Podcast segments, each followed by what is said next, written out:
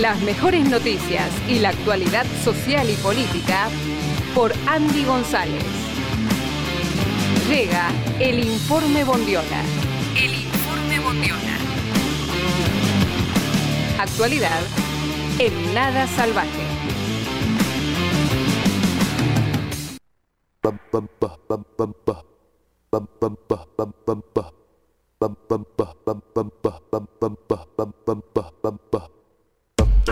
Bueno, ¿qué onda, Machiavelli? ¿Qué es? Acá llegó el doctor Bondiola para poder agarrar y tirar esas noticias que los, los medios mainstream no te agarran y te dicen, ¿viste? Porque están pasando cosas. Vos estás recontra caliente porque hay un avión iraní-venezolano que no sé qué tiene adentro el avión venezolano-iraní. Qué sé yo, no sé, ¿qué lleva gente? Están investigando, hay, hay un revuelo importante. Hay Vamos un a. bardo ahí, ¿no? Medio turbioide. Sí, sí, sí. Pero la cuestión es que detrás de todo esto, detrás de todo lo que te quieren agarrar y vender, también pasan cosas. Mira, em, vamos a hablar de Yaguareté. Vamos a hablar de Bien. Yaguareté. Hermoso animal eh, en peligro de extinción, ¿no? Efectivamente, pero ¿qué pasa? Ahora, ¿qué, qué, qué es lo revolucionario con respecto a lo que está pasando con este bichito? Pasa que tiene, por el momento al parecer, quien lo defienda. Em, vamos a hacer un poquito de, de- de contexto. Bien. ¿Sí? Dale. Em, en estos últimos dos siglos, la pantera onca, tal su nombre científico, redujo, escuché esta cifra, al 5% su distribución en toda la República Argentina. Antes llegaba hasta el norte de la Patagonia y actualmente vive en menos de 85.000 kilómetros cuadrados en las ecorregiones de las Yungas, el Gran Chaco y la selva misionera, en que igualmente por suerte en gran medida son áreas protegidas. Se calcula que a fines del siglo pasado había entre 400 y 1000 em, mil, mil, mil yaguaretés en el corredor verde de Argentina y Brasil. O sea, nosotros Bien. compartimos este animalito con casi todos los países de la región. En los últimos 20 años, escucha esto, se redujo un 80% la población de yaguaretés en el país. Se calcula en este instante que están quedando entre 200 y 300, de acuerdo siempre a la lista roja de los mamíferos de Argentina, que está elaborada por el Ministerio de Ambiente y la Sociedad Argentina para el Estudio de los Mamíferos. En un hecho inédito, inédito para la historia jurídica nacional, llegó a la Corte Suprema el amparo presentado por la gente de Greenpeace y la Asociación Argentina de Abogados Ambientalistas en nombre de la especie y los derechos de la naturaleza. Esto es espectacular, porque de repente ha existido un colectivo de gente que se ha hecho cargo de esta problemática y que no solamente se ha hecho cargo, sino que, además los está defendiendo. Bueno, a ver, ¿cómo se llega hasta acá? Claro, porque hay, sabemos, digamos, que había, eh, el animal estaba en extinción, que ahora quedan pocos ejemplares, que se tomaron algunas medidas para tratar de protegerlo, pero evidentemente si hubo un 80% de reducción de las especies, no estaría funcionando. Hay un bardo ahí, hay un tema justamente con que existe una ley de bosques acá en la República Argentina que ampara obviamente a todo lo que sea materia verde para poder agarrar y preservarla, pero digamos que bueno, obviamente lo que pasa siempre, que, con gran, que, que- que existen grandes grupos económicos que se aprovechan de distintos vericuetos que la ley tiene como para poder continuar deforestando. Claro, parecido a lo que está ocurriendo con las minas y con toda la situación en Catamarca, que es lo que venimos trabajando Exactamente. hace varias semanas. Exactamente. Hay que recordar algo, paréntesis. Este es un solo mundo. Si no hacemos algo al respecto, para poder agarrar y, y sustentarlo, hacer que, que quede en el tiempo, nada, ya está, chau. Claro, y aparte es una especie autóctona, o sea, va a desaparecer. Efectivamente. Aparte, eh, eh, eh, no, no es solamente el, el hecho de agarrar y de preservar a una especie autóctona, sino que también es una especie autóctona que tiene una injerencia bastante profunda dentro de lo que es el ecosistema. O sea, Claro. protege, en, en- mata determinados animales que se convierten en plaga. en Tiene una función Efectivamente. dentro del ecosistema, como cada especie animal y en este caso también especie vegetal, si vamos a algún punto. Exactamente. ¿Qué pasa ahora? El tema es este. El tema es que existe gente que está empezando a velar por los derechos del animal, porque, bueno, han habido algunos ejemplos a lo largo de estos últimos años. Por ejemplo, En octubre del 2015 hay un fallo de la señora Elena Liberatori, jueza en lo contencioso administrativo y tributario de la Ciudad de Buenos Aires, que consideró a la orangutana Sandra como un sujeto de derecho. La orangutana Sandra fue una orangutana que recibió distintos tipos de maltrato, en distintas Estaba cuestiones. encerrada en, en lo que era un zoológico, ¿no? Exactamente, estaba encerrada dentro de lo que es un zoológico y se trató primero y principal como una persona no humana, pero como un ser sintiente. Y, y entonces lo que se hizo justamente con la orangutana fue ordenar reubicarla en un santuario. Esto despertó una serie de cosas.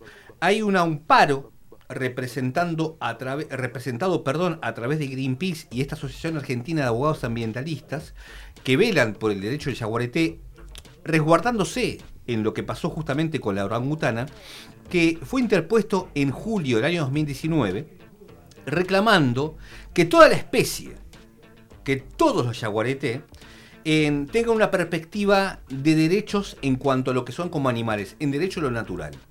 Es la primera vez en la historia jurídica de nuestro país que existe un colectivo de gente que está velando legalmente por los derechos de un animal. Em, la demanda es contra el Estado Nacional y Santiago del Estero, Salta, Formosa y Chaco, que son las provincias que en este orden encabezan el, el paupérrimo ranking de la deforestación argentina. De acuerdo a datos de la cartera ambiental y el monitoreo que hizo la gente de Greenpeace, desde la sanción de la ley de bosques en el año 2007 y hasta diciembre del año 2021, escucha esto, se perdieron 3.367.308 hectáreas de bosques nativos. Repito la cifra, 3.367.308 hectáreas de bosques nativos. ¿Qué pasa? Este amparo lo que reclama es una deforestación cero en los territorios en donde se encuentra el yaguareté y la implementación de un plan de manejo de la especie, algo dispuesto por la ley que declaró al animal como monumento natural nacional en el año 2001. Y además, a través de esta medida cautelar, piden la suspensión de todo tipo de desmonte en las cuatro provincias hasta que el máximo tribunal resuelva este reclamo de fondo. Bueno, el tema es que en el mientras tanto siguen deforestando. Efectivamente, porque es tremendamente eh, invasiva la deforestación que tiene el norte argentino. Sí, sí, y además es un gran negocio que no, no, no seamos ingenuos, deja muchísima cantidad de dinero. Una y no hay una forestación, es decir, es simplemente eh, talar por el simple hecho de talar y no importar lo que hay en ese territorio y que consiste en años, en vidas que están ahí, bueno, en este caso ahora esta especie. Mira, eh, lo que se reclama en un principio es una deforestación cero en los territorios en donde se encuentra Yaguareté y la implementación de un plan de manejo de la especie.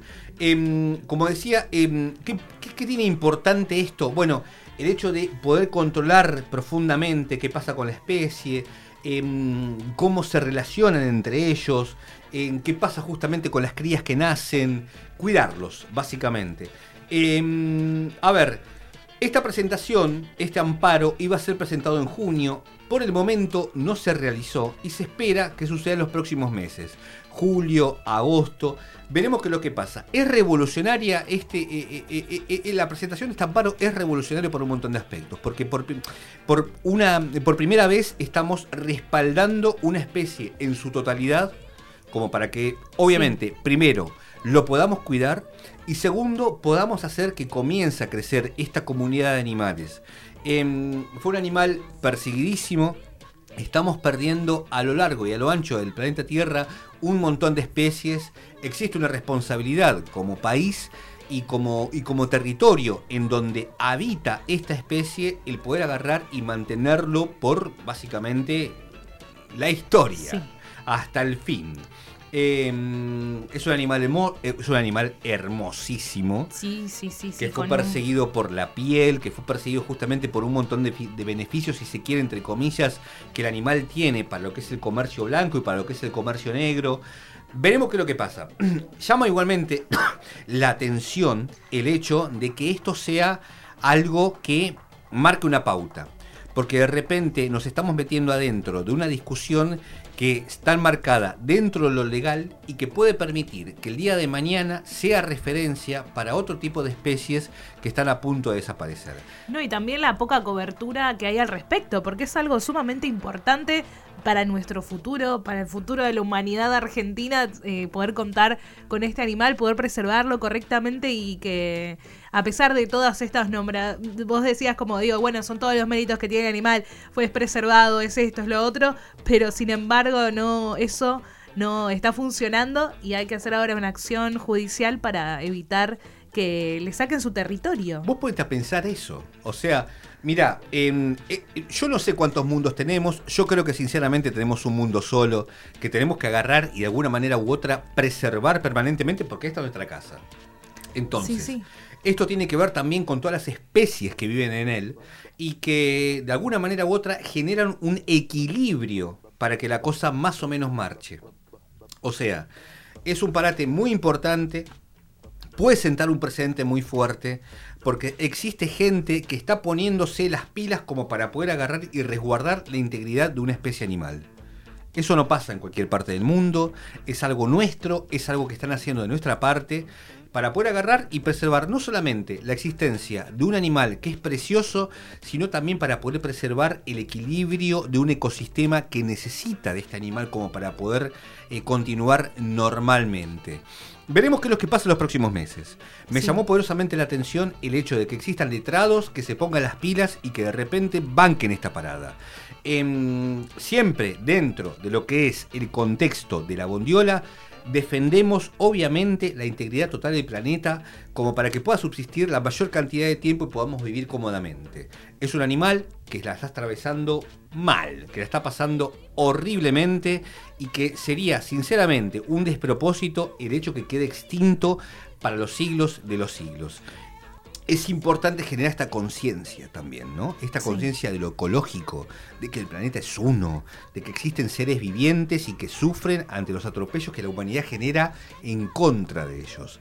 Por eso me parece importante el hecho de agarrar y de recalcar que existe gente con esa intención y con esos ovarios y con esos testículos bien plantados para poder agarrar y defender a un animal que, bueno, obviamente no solamente es hermoso, sino que hace preservar de alguna manera u otra un ecosistema que a día de hoy está extremadamente frágil y que si no lo cuidamos... Va a desaparecer, lamentablemente sí. Y aparte no somos conscientes de lo que significa el hecho de que desaparezca alguien. Damas y caballeros, eh, continuamos obviamente con el programa en Aguante Yaguareté. Por supuesto, vamos a estar atentos a la defensa de Yaguareté.